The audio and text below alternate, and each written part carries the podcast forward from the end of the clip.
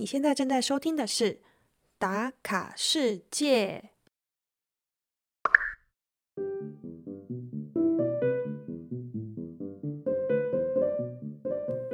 科索沃的下集继续带大家来到三 P 的另外两个城市佩雅和 Pristina。佩雅可以说是登山客的天堂哦，这里有绵延不绝的山脉，横跨三个国家。三座超过两千公尺的高峰，分别坐落在阿尔巴尼亚、科索沃和黑山共和国。欣赏美景之余，还可以搜集护照印章呢。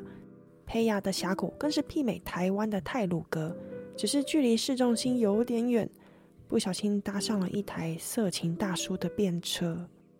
随后搭火车来到科索沃的首都普里斯蒂娜，在这里，小月和当地人抱队打三打三篮球。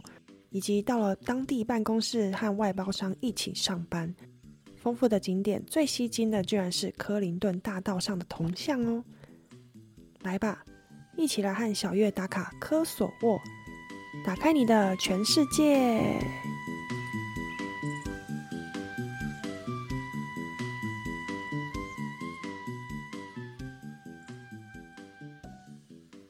嗨，大家好，我是小月，欢迎回到打卡世界的第十六集。不知道是不是只有我这位主持人是这样子，每次在讲第几集的时候，都还是很犹豫，觉得是不是记错，上一集是第十五集，我还会回去确认一下。所以我刚刚讲完第十六集的时候，马上按暂停，赶快去看说，哎，是不是真的上一集是第十五集哦？通常呢，都会记得说上一集大概在讲什么，但是不会记得说是第几集啦。所以我知道上一集在讲科索沃嘛。那我们这一集呢，一样会介绍科索沃，因为在 Instagram 上面的问卷调查，大家好像普遍来说，诶，有六成的人会比较希望这一集呢可以连续上一集的内容，继续跟大家分享我在科索沃发生的一些旅行故事。所以可能就把员工旅游这个主题呢移到下一集，或是之后再跟大家分享。另外呢，嗯，我上一周吧有跟我在德国这边的朋友吃饭啊，然后他们也有在收听打卡世界的节目，然后因为他们有跟我在真实世界交流过，所以他们就说：“诶，为什么我在平常生活的时候讲话好像跟在节目上有一点不一样？”我说是哪边不一样，然后他们就说最主要就是讲话的速度超级慢的，在节目上，对，所以他们请我转告给现在正在收听的你，如果你觉得我讲话速度太慢的话，可以使用 Podcast 上面 App 的功能哦，它有那个快转速度吧，诶，我觉得很酷，它是快转一又四分之一或一又二分之一，让你去选择，或者是两倍速。我觉得两倍速就有点太夸张了啦，但一又四分之一应该差不多吧。所以如果觉得哎时间宝贵，想要赶快把故事全部收听完的话，一又四分之一的选择，我觉得应该蛮不错的。好，虽然我还想要继续闲聊，但我们这一集的内容实在爆炸多，所以呢，今天大概就到这里，我们直接进入主题，闲聊的部分就看最后有没有时间再跟大家分享吧。好的，那上一集还没有收听的人，记得先去收听，因为上一集是完整的介绍科索沃的历史，以及他们在独立运动上面所经历的所有重大事件，我都有在上一集分享。那除了那些内容之外啊，在上一集有提到说，在科索沃我去了三个 P 开头的城市嘛，的第一站叫做 p r i s l a n 普林兹伦。那这一集我会介绍另外两个 P 城市。以及我怎么走啊，怎么安排我的路线哦，可以让之后要去科索沃旅行的人做参考。结束 p r i s l a n 之后的行程啊，我接下来是到了佩亚佩加，中文翻译是这样子的一个小镇上面。如果你看整个科索沃的地图，佩亚它是位在科索沃的西北边。这个城市啊有很多特色，最主要就是因为它紧挨着几座山脉。所以很适合登山客来这边征服所有的高山之外，那在佩亚的附近啊，或者是这城市里面啊，有几个历史性的联合国文教组织 UNESCO 的遗址，还有当地的传统美食也是非常著名的。所以呢，在这里吸引了很多很多的观光客。那我说的这些高山嘛，夏天啊就很适合来 hiking，但如果冬天的话，想当然了，就是在欧洲非常盛行的就是滑雪，所以有很多人冬天也会过来这边参与一些滑雪的活动。所以我会建议说，如果你是一个登山爱好者，就在台湾，你就是那种会收集百越的人啊，这边一定很适合你。或者是很喜欢滑雪的你。这边也可以当做你考虑的滑雪胜地之一哦。那我有跟一些我在旅行上认识的朋友聊过啊，就是为什么一定要跑这么远来这边爬山？这里的山到底有多惊艳？那他们给我的 feedback 反馈都是蛮好的，就是觉得这里没有被破坏的太严重，而且这里最大的特色就是培雅，它是位在一个。非常接近阿尔巴尼亚和黑山共和国啊，Montenegro 蒙特伊内格罗的一个城市。假设你上网搜寻佩亚 Hiking Tour 佩加的登山行程，你就会发现有很多不同的登山团队啊，他们都有一些套装的行程，差不多都是九天啊、七天起跳。因为在这几天的行程内啊，你就可以横跨三个国家。然后呢，还可以征服三座，不能说是他们的百越吧，就是三座高峰，英文叫 peak。比如说像最高的制高点，我记得爬山的人不是都会拿一个石头在上面拍，诶，我现在到达了三九五二公尺，所以我就拿这个石头拍张照，不是这样吗？所以在这一区的山脉啊，你总共会到达三个不同国家的三个山峰，也就是制高点。那我查过，他们的高度大概都在两千二到两千五百公尺左右。那像我就不是登山的爱好者，所以我这一次啊，在培雅虽然住了四天哦，我完全没有去登山。但除了登山的行程，培雅还是有很多可看性的景点，比如说像他们有一个非常有名的峡谷，是前往克鲁瓦山脉必经的一条道路。那这条道路啊，你在行驶的过程当中，两旁就是非常高耸的山脉，就形成了一个非常壮观的景色。那在峡谷之间啊，你可能再开个五公里的车，你就会看到有瀑布啊，或者是不同的一些景点可以停下来观景台拍照。不过我到卢沟法峡谷的时候，我必须说，台湾的泰鲁阁应该不亚于这个景色哦。泰鲁阁也是蛮厉害的。可能是我太久没有回家了，所以我看到这个卢沟巴峡谷的时候，我还是非常惊艳的。哦，讲到这个峡谷，我可能要先跟你们分享我是怎么知道有这个景点的。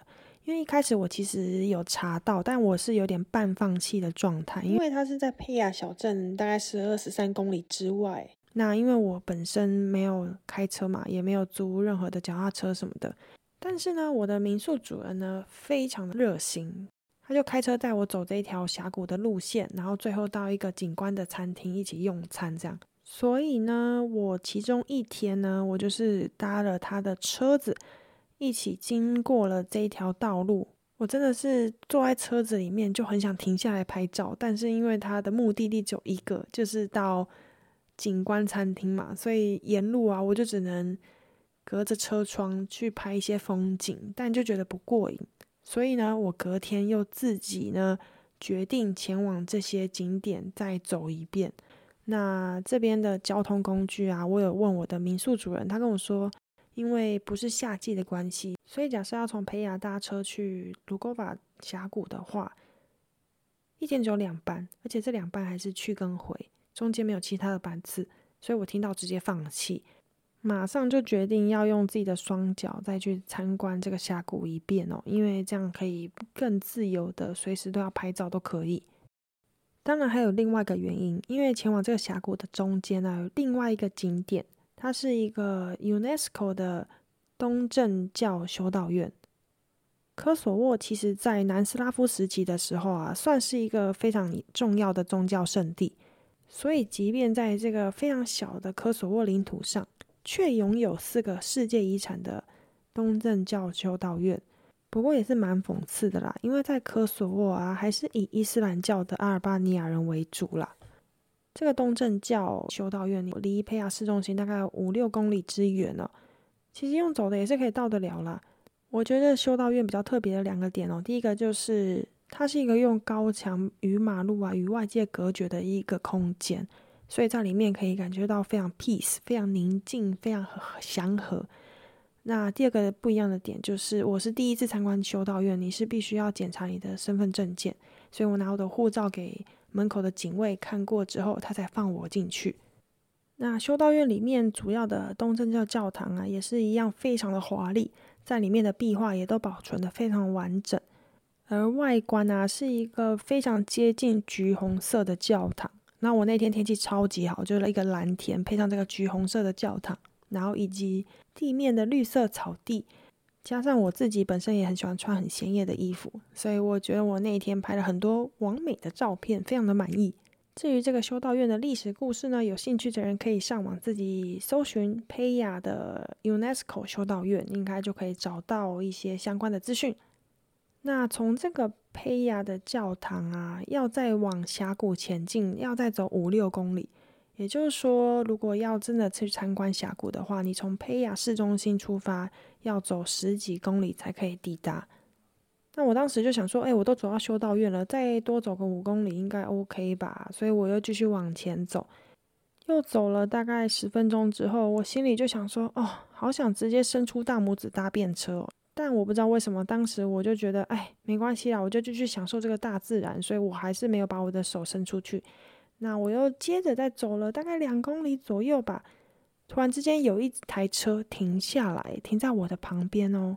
那这台车的司机啊是只有一个人，他没有载任何乘客。那我仔细一看，诶，居然是一台 B M W，嗯，算是一个名车哦。然后摇下车窗的司机看起来也是一个非常绅士的人，戴着一个墨镜。他就问我说：“你要去哪里？”我说：“啊，我要去前面的峡谷。”然后他跟我说。然后我就是要去那里，不然我就载你一程吧。我就再看了一下，嗯，绅士开了 B N W 应该没问题吧。于是我就说 OK，我就跳上车了。没想到跳上车之后呢，他就开始跟我聊天啊。他说：“你来自哪里啊？那你的兴趣是什么？”诶，通常这样接下来的问题也是蛮有趣的，就是。很少人会直接问兴趣是什么，那应该也蛮明显的吧？我的兴趣就是旅行啊，所以我就跟他说：“哦，我的兴趣就是旅行和打篮球。”那他就说：“哎，除了这两个之外，有没有其他兴趣？”我说：“还还还有什么兴趣？这两个就很满足了。”这样，那我就礼貌性的回问他嘛，我说：“那你的兴趣是什么？”然后没有想到，他居然跟我回答说：“我的兴趣是 have sex，做爱。”我没有完全没有扭曲他的回答哦，他就真的是这样回答我。他说我的兴趣就是做爱，我傻眼，我当下就觉得嗯，我必须下车了，但是我还是保持着一副冷静。他就接着问我说：“你呢？你不喜欢做爱吗？为什么这不是你的兴趣？”我就说：“哦，我就完全没有兴趣诶，然后我真的就只喜欢旅行打篮球，其他事情我都没有想过。”他就跟我分享说，他有三个老婆，然后离婚两次，然后现在有六个小孩。那我心里就想说，哇，我也为你现任的老婆感到悲哀吧。就你现在是一个有妇之夫，你还想要搭讪其他的女生，然后还想要邀请她一起到床上做运动，我真的超傻眼的。接着他就一直问我说，哎，你有没有兴趣啊？然后我们可以试试看啊什么的。我就说完全没有兴趣。那。因为我们刚好开到一家餐厅的附近，就我前方看到一家餐厅，我就跟他说：“哎，我在这边停车就可以了。”我朋友跟我约在这里吃饭，然后他就说：“你朋友？”我说：“对啊，他等下就会过来这边跟我用餐，我们在这边碰面。”然后他就真的也很神奇的把车停在餐厅旁边，让我下车。我真的心里跑过一百匹草泥马，然后默念了一百次阿弥陀佛。感谢他最后平安的把我放下车，所以我看他一停下来，马上二话不说把门打开跳出去，然后跟他说谢谢，关门再见不送。他居然还不把车开走，然后继续用车窗跟我沟通说：“哎，你看起来非常的性感。” 我觉得很莫名其妙，因为我那天包很紧，因为怕晒黑嘛，所以我其实是穿长袖长裤，我不知道他在想什么。说啊，你看起来很性感，要不要跟我一起试试看啊？就完全不放弃，我就说再见，你去照照镜子吧。诶，我是没有这样说啊，但我心里是这样讲，我只有跟他说再见，然后呢，他就终于把车开走了，我这才松了一口气。后来我把这个故事啊，跟我在旅行上遇到的一个诶瑞士人吧，跟他聊过这个话题，然后就跟我说：“诶，你这个故事的开场听起来就很有问题，你怎么可以觉得有个人开着 B N W，穿起来很绅士，戴着一副墨镜，你就觉得他是好人呢？你不应该上车的，你更不应该在巴干半岛搭便车。”他就觉得这是一件非常危险的事情。对啦，我后来事后检讨，真的觉得我下次还是必须小心一点。我这次真的是很幸运，否则你们可能就听不到我在这边跟你们分享这个惊险的故事了。后来呢，等他车开走了，过了大概十几二十分钟，我才慢慢的又朝着我的峡谷慢慢的前进。不过呢，也因为他啦，我就少走了大概三公里的路吧。所以呢，我差不多再走一公里啊，就到达了一个峡谷的其中一个观景台。那这观景台可以看到一个非常小的瀑布，所以我就在这里稍作休息。我在那边待了一阵子，都没有其他观光客。大约过了半小时，我准备回城了。我起身的时候啊，诶，刚好有一个家庭，诶，一对父母和一对姐妹。他们可能在附近，可能采一些韭菜，还是一些花花草草。他们手上拿了一堆植物吧，准备回家。然后他们的车子就停在我坐下休息的地方。然后他们经过之后啊，就一直看着我。那我也是微笑他们点头之后，准备离开了。我大概已经走了二十步吧，二三十步，没有那么精准了。然后这时候，这两个女孩的其中一位就比较大的姐姐啊，就冲过来跟我说。那个，我可以跟你拍张照吗？我就笑笑的说：“当然可以呀。”所以呢，她妈妈就很开心的拿着手机帮我跟他们两位姐妹拍张合照。于是我 Instagram 又多了一位新朋友，就是这位姐姐哦。那后来他跟我在 Instagram 上面聊天的时候啊，他就跟我说：“哦，当时他就觉得很兴奋，就看到有。”不同国家的人，他可能也是很少出国，所以他就是很好奇嘛。然后他妈妈就鼓励他说：“来跟我不算搭讪吧，就是说可以聊个天，然后拍张照这样子。”但其实真的在巴尔干半岛旅行的时候啊，会时不时的遇到这样子的请求或要求，嗯我当然都很乐意的接受。特别是一些女生啊，或者是家庭啊，我都觉得很 OK。但如果假设是在阿尔巴尼亚的时候，不是有提到被路边的年轻男子搭讪，然后请我跟他自拍，还要做他专属的动作，我当然是强烈拒绝啊。所以也是看人啦。当然，总而言之，安全第一还是最重要的嘛。虽然我刚刚分享那个故事讲完，好像没有什么说服力，但是一个女生置身在外，还是要非常注意安全哦。哎，有没有发现佩雅已经介绍完了？我们现在到下一个段落，要讲他们的首都 Pristina 了。嗯，那我从佩雅到 Pristina，其实它有两个路线可以选择，一个是巴士，另外一个是火车。我感觉好像我在巴尔干半岛旅行的时候很少坐到火车，所以只要城市里面有火车的路线啊，我一定会去尝试，因为我还蛮好奇他们火车的状况啊，或者是他们的班车时刻表，以及当地人接受火车的程度到底到哪里，所以我都会去尝试不同的路线。诶，不过好像跟台湾一样哦，就是他们的火车啊，其实票价比巴士来的便宜。时间差不多都是两个小时，但是时刻表也是非常的吊诡哦。它一天只有两班，第一班呢居然是在早上五点半，第二班呢是中午十二点。我觉得大家跟我一样啦，应该都会选择第二班的时间吧。所以呢，没错，我就搭十二点那班车前往 Pristina。那我搭的这班列车啊，外观看起来虽然比较老旧，但内部其实还好哦。嗯，我觉得它的座椅很像台湾的高铁，就是非常的笔直，是不能往后倒的，那样坐起来就有点不是那么舒服。但整个列车还是蛮干净的，所以其实整体还是蛮舒适的啦。那如果要买票的话，直接跟车长他会来寻票的时候，直接跟他购买就没有问题。跟他说你要到哪一站啊，他就会把票拿给你，付了钱就搞定。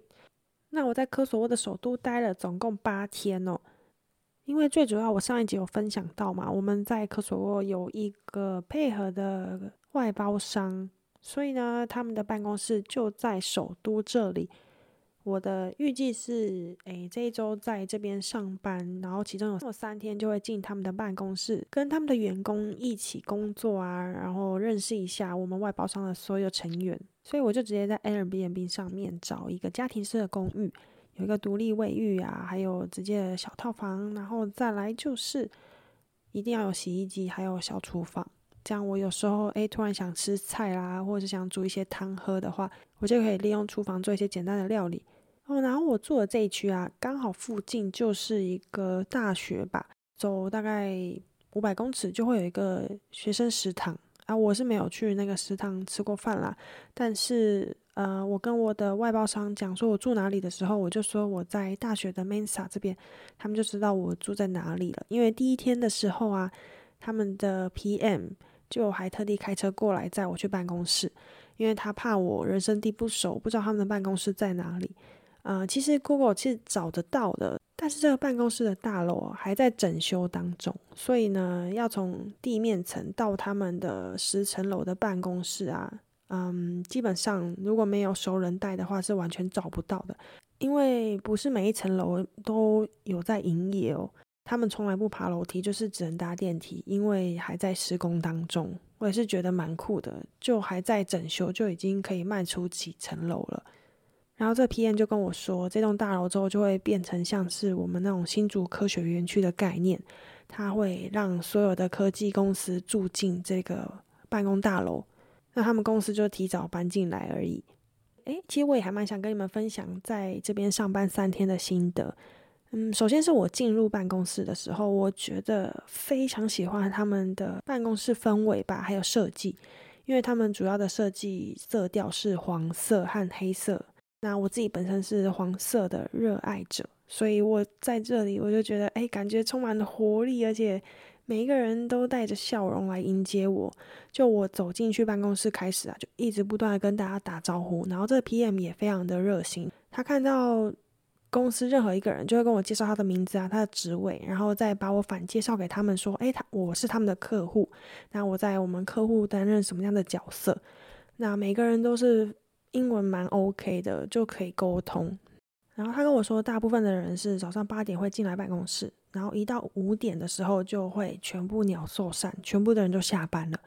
我第一天还不大相信，我想说，哦，因为我就觉得科索沃因为历史背景的关系，有点类似台湾嘛，所以我就会想象说，他们也是一个非常 hard working、很热爱工作的一个族群，所以我就觉得他们即使五点一到了。并不会每个人都下班，可能有些人会留下来加班。哎，没想到我第一天到哦，真的五点的时候，办公室大概剩下五六个人，他们还坐在位置上。因为呢，五点大概十五分的时候，他们全部走到沙发区开始玩电动。然后 PM 就转头跟我说：“你看吧，我就跟你说，五点大家就会准时下班的，所以你赶快下班吧。”我就还很不习惯啊，因为我通常上班的时间是九点半到下午的六点半，但既然办公室都没人了，所以我那三天呢，就是跟他们一样准时五点下班。那除了下班时间很准时，没有人加班以外，我还有观察到，其实蛮多人都非常聪明的运用那些抽烟啊，或是喝咖啡的时段。你可以看到那个在咖啡区啊，总是会有几个人站在那边聊天。他们有一个阳台哦，那阳台蛮宽敞的哇！你每次只要我去上厕所的时候经过，就会看到哦，有十几个人在那边聊天。然后包含这个 PM，他坐在我旁边嘛，他就一天可以消失好多次，我就知道说哦，原来其实他平常在会议里面看起来非常认真，好像也并不然。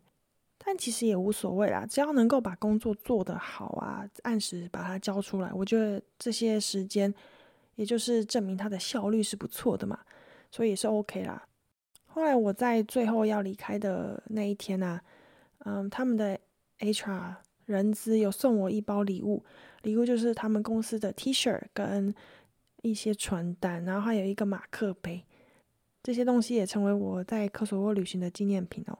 因为我其实，在旅行的过程当中没有买什么东西，因为我的行李其实已经塞不下了，所以也很感谢他们送我这些小礼物。那拿了小礼物之后啊，最后一天，这个 PM 有安排了一个跟公司同仁一起聚餐的一个晚餐。那我们就到了一个附近的酒吧。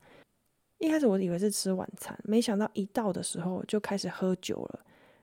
它就真的是名副其实的酒吧。我觉得这酒吧超级有特色的，它里面有图书馆的感觉，它有一面柜子啊，都放满了书籍。那在吧台的中间啊，还有一座钢琴，然后还有一些很特别的灯光吊饰什么的。整个酒吧看起来是蛮有氛围的，而且我们到的时候啊，大概是六点不到吧，因为我们五点下班嘛。哦，已经坐满了人呢，我们还站了一下才有位置。而且酒吧的人看起来都是上班族哦，所以说你可以想象他们真的是非常准时下班，没有人在加班制度的。哦，然后啊，我在来之前啊，我其实有跟这个 PM 说，我来这是科索沃找你，其实也还有另外一个愿望清单。就来之前我就有跟他许愿了，我跟他说，我希望可以跟他一起和他的朋友打篮球，因为他说他以前是打职业队的，然后后来因为可能韧带断掉还是什么的，他就决定他人生不再奉献给篮球，就当做兴趣打，然后才转为科技业。那听起来就很厉害啊，所以我就跟他说，我有机会想跟他一起打篮球。那他在我到之前就一直说，哦，他会好好的安排。后来到最后一天，我就发现，嗯，其实完全不能指望他，他感觉 可能没有放在心上吧。所以呢，我当时还蛮失望的。但后来呢，因为我自己吃饱饭都有习惯会去家里附近散步嘛，诶，我走着走着，因为我的家附近是大学城嘛。然后就有发现一个公园，最主要是它有个篮球场。然后这个公园很棒的地方就是，它到了太阳下山之后，它会开大灯诶，所以你可以运动到很晚都没有问题。为什么会觉得很惊讶？因为在德国绝对没有这种状况发生，所有的公园、所有的外场都没有这种公开的灯光供你使用，所以只要太阳下山，就只能拍拍屁股回家。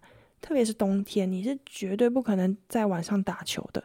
所以，当我在科索沃看到晚上有开灯的公园，我就觉得，哇，这城市实在是太适合我居住了。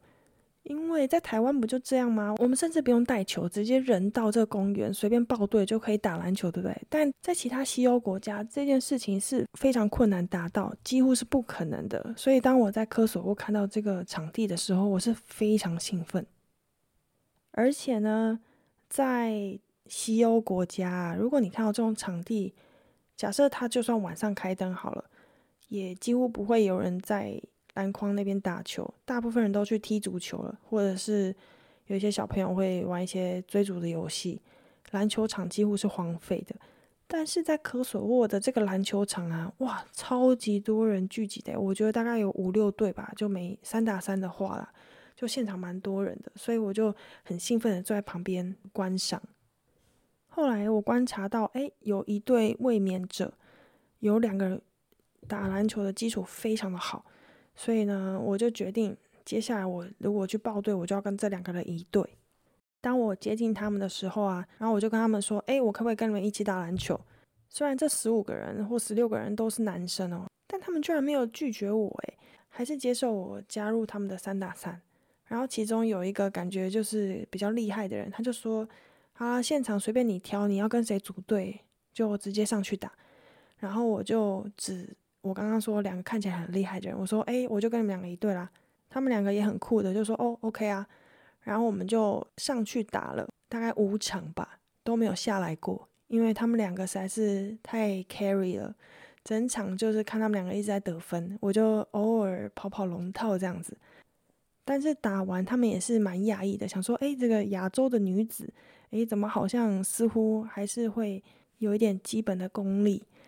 于是他们有问我说：“来自哪里？”所以我就非常光荣的跟他们说：“嗯，我来自台湾，希望没有丢台湾篮球的脸哦。”但其实这不是我在科索沃第一次打球。我之前在佩雅的时候，我走到公园也有看到有一些当地人在打篮球，我也有直接去跟他们报队。但在 Pristina 的 level 比较高哦，只是有一个规则，我真的觉得很头疼哦，就是他们抢到篮板投篮之后啊，只要你没有碰到框，你可以直接进攻，就不用回场。这一点我适应了很久，但我觉得还是非常不合理。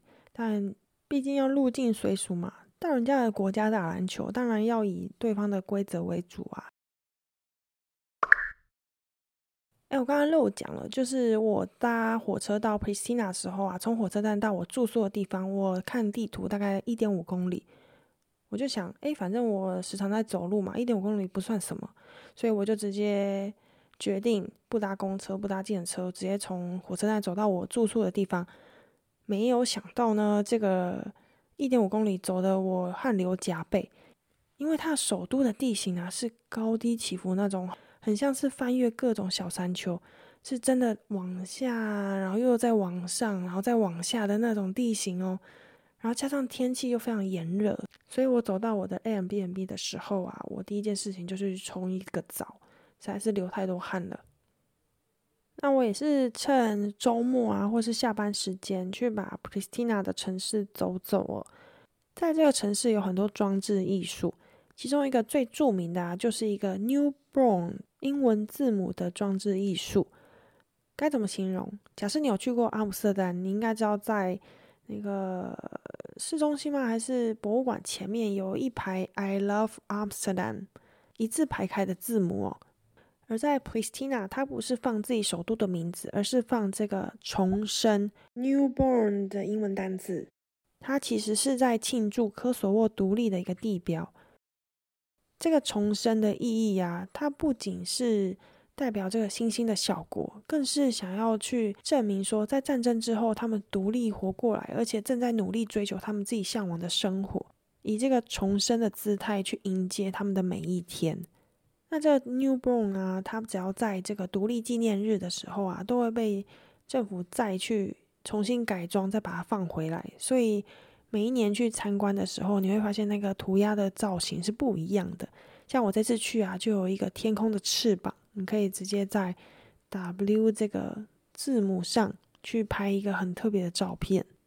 哦，现在才想到，佩雅也有一个字母的装置艺术，那它就是直接写 I love Paya”。除了这个字母之外啊，我觉得另外一个非常有看点的，就是他们的图书馆——科索沃国家图书馆。这个图书馆其实就在我家附近，真的很难去忽视，因为它的造型非常的突兀。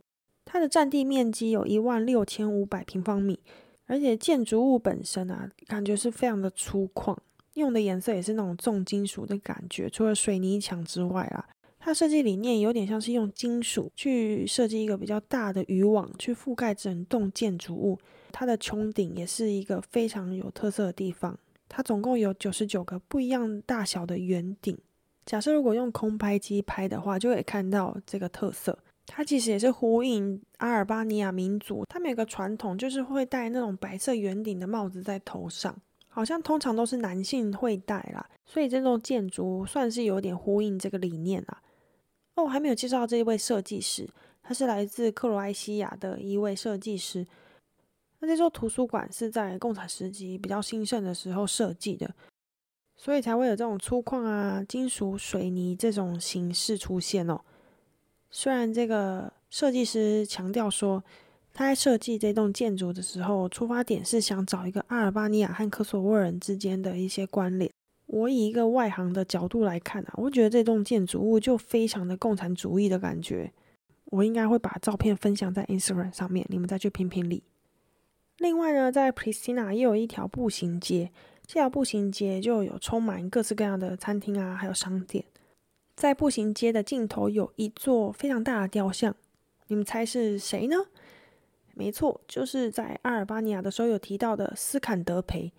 最主要是因为科索沃大部分的人啊，都来自于阿尔巴尼亚的民族，所以斯坎德培在科索沃出现也不觉得特别奇怪吧？哦。对了，我在上集有提到说，科索沃的人英文程度蛮好的嘛，而且他们非常热爱美国文化。最主要是因为在科索沃战争的时候，美国出现协助他们击退塞尔维亚人嘛，所以在首都啊，甚至有一条大道叫做科林顿大道，而且在这条大道上面还有一个克林顿的雕像，还有美国的国旗。总之，在 Pristina 可以看到很多美国的影子，不止这条大道啊，还有铜像之外，还有服饰店，甚至以希拉蕊做命名哦。在某一个晚上，我本来打算去参观有一个非常大的教堂。那我到的时候大概是八点多，已经关了，但我不知道，我就问路边有站了一对情侣，我就问他们说：“哎，这个教堂还有开吗？”然后这对情侣就很热心的帮我上网查了一下，说：“哦，没有，他只开到八点。”那接着这女生就问我说：“我可以跟你拍张照吗？”所以我又被要求跟他拍张照，而且拍照的时候，他居然比出一个手势，让我非常非常的惊讶。他用大拇哥跟食指。比出亚洲非常流行的比心，就是食指跟大拇哥交叠在一起就变一个小爱心嘛，我们都叫比心嘛。通常西方人是不大知道的，问十个大概有九个人不知道吧。没想到他就跟我拍照的时候比出了这个爱心，我就说天哪，你居然知道！所以我们就在照片两个人一起比心，拍了一张合影。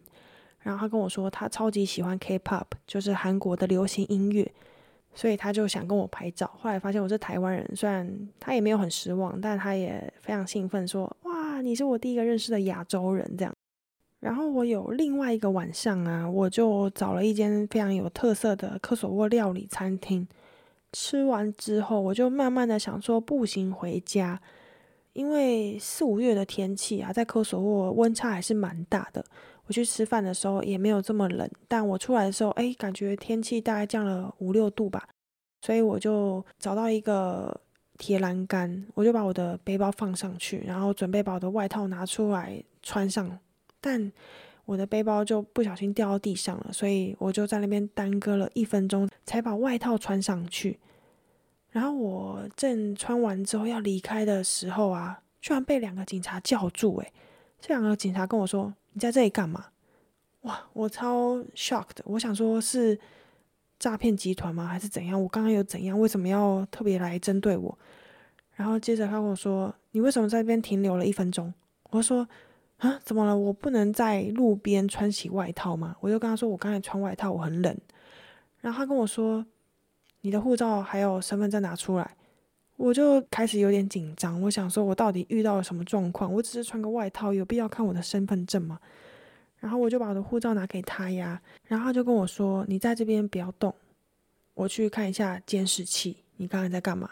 于是他就把我的护照拿进去他的办公室，然后另外一位警卫就留下来看着惊恐的我，跟我说：“哎，不要担心。”我说：“到底发生什么事？为什么我不能在这里穿外套？”他跟我说：“哦。”你知道吗？你旁边就是总统府还是市政厅之类的，就是官员在办公的地方。这时候我才知道事态的严重性。原来我在一个非常敏感的地方停下来我的脚步。那因为我是亚洲人嘛，所以假设我真的在背包里面装了什么啊，做了什么行为，真的是还蛮令人可疑的。难怪我就被调查了嘛。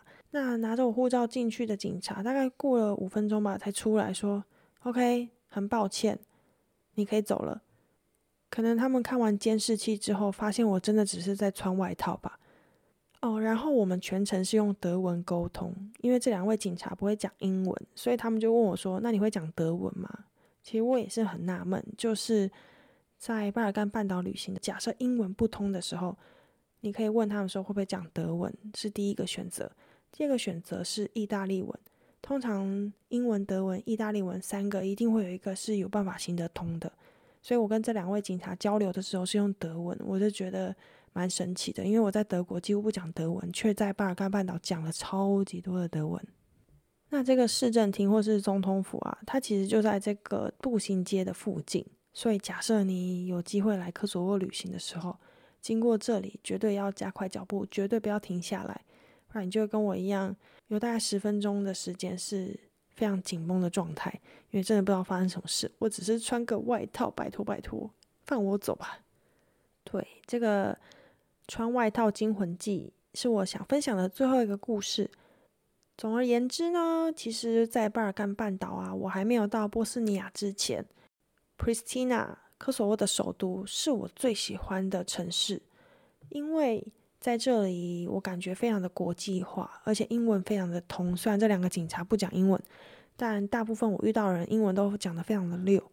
而且在这里的人啊，感觉都很喜欢打篮球，在公园随便就可以找到球咖，甚至在晚上还可以找到开着灯的公园，真的非常的难得。我有一种感觉，就是很想搬过来这里住。其实，在西欧啊，因为可能他们民族性比较不一样的吧，他们有自己独特的优越感，或是他们比较习惯自己民族的人相处，所以你要打入他们的生活圈或朋友圈是需要时间去培养的。整体而言，在整个巴尔干半岛，我觉得没有这困扰，因为每个人都对你非常的好奇，而且非常热心，甚至非常主动积极的想认识你。我也是很想认识很多新的朋友嘛。所以在巴尔干半岛就很适合，因为双向奔赴嘛。但在西欧就常常感觉有碰到钉子啊。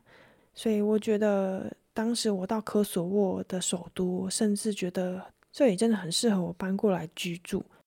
所以我想在科索沃的第二集的最后呢，跟大家大力推荐科索沃这个国家，在这里旅行真的不用担心，非常非常的安全。当然，扒手还是要注意，但整体而言，像我的朋友啊，他们吃饭的时候把手机放在桌上去上厕所都没有问题，甚至他们开车停在路边的时候，窗户都没有关哦，因为实在太热了，他们就想说让他通个风，都是非常安全的。我自己是觉得蛮讶异，我甚至觉得科索沃比西欧国家来的更安全许多，所以很推荐给大家前来。除了它有大自然的景观啊，像培雅啊，还有一些世界遗产啊，以及当地人们的热情等等的。听完我这两集就知道它有多精彩了啦。总之，如果你有来巴尔干半岛，千万不要错过科索沃这个国家哦。好的，那打卡世界这一集就到这里啦，我们下周再见喽，拜拜。